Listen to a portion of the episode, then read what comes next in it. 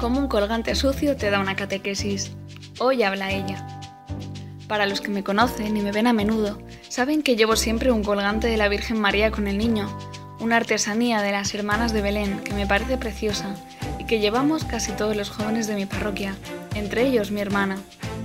Un día, comparando nuestros colgantes, le recriminaba que el suyo, pese a ser más nuevo, estaba ya muy desgastado porque nunca se lo quitaba.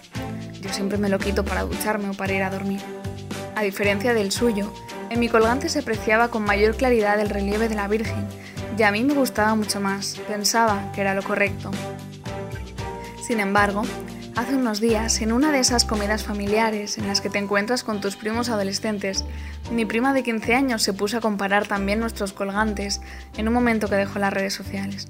Y me sorprendió que me dijera que cómo podía ser que tuviera el colgante tan sucio.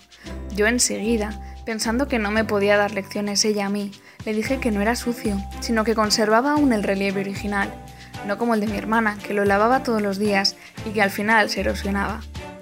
Total, que cada una siguió en sus trece, pero no le dimos más importancia al tema y yo seguí contenta con mi colgante. Pasados unos días, me acordé de esa situación y dije, bueno, voy a probar a mojar el colgante a ver qué pasa. ¿Cuál fue mi sorpresa al ver que con el contacto del agua a presión, ese relieve que tanto adoraba, empezó a desprenderse?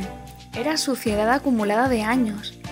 De repente me acordé de las veces que lo había desmentido y sentí entre vergüenza y una risa incontrolable. Y un poquito de asco también, debo decirlo. Tras ese lavado, mi colgante se volvió más blanco, como el de mi hermana, y aunque no se adivinaba también la imagen, sin duda, era mucho más limpio. Y ya veis, la tontería me hizo pensar en cuántas veces estamos cegados por nuestros pecados, por esa suciedad que incluso llega a gustarnos, que no queremos quitarla de nuestra vida, que nos hemos acomodado en ella.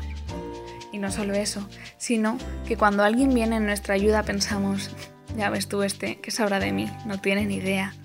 Justo como me pasó con mi prima, porque la juzgaba y pensaba que con su Instagram ya tenía suficiente. Y qué humillación cuando llega tu prima y te dice con retintín, que tenía razón. Y no tienes más que aceptarlo y dar las gracias.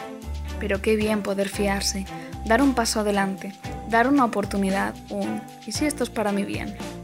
Y después de todo eso, qué bien se ve luego cuando limpias esa suciedad, cuando sacas a la luz lo bueno, lo que ha estado oculto por el pecado, y ves con ojos nuevos y aprendes a no juzgar a los demás. ¿Qué os parece? A veces en lo más escondido, en lo más mínimo y simple, ahí quiere Dios encontrarse contigo. ¿Os ha pasado alguna vez algo parecido?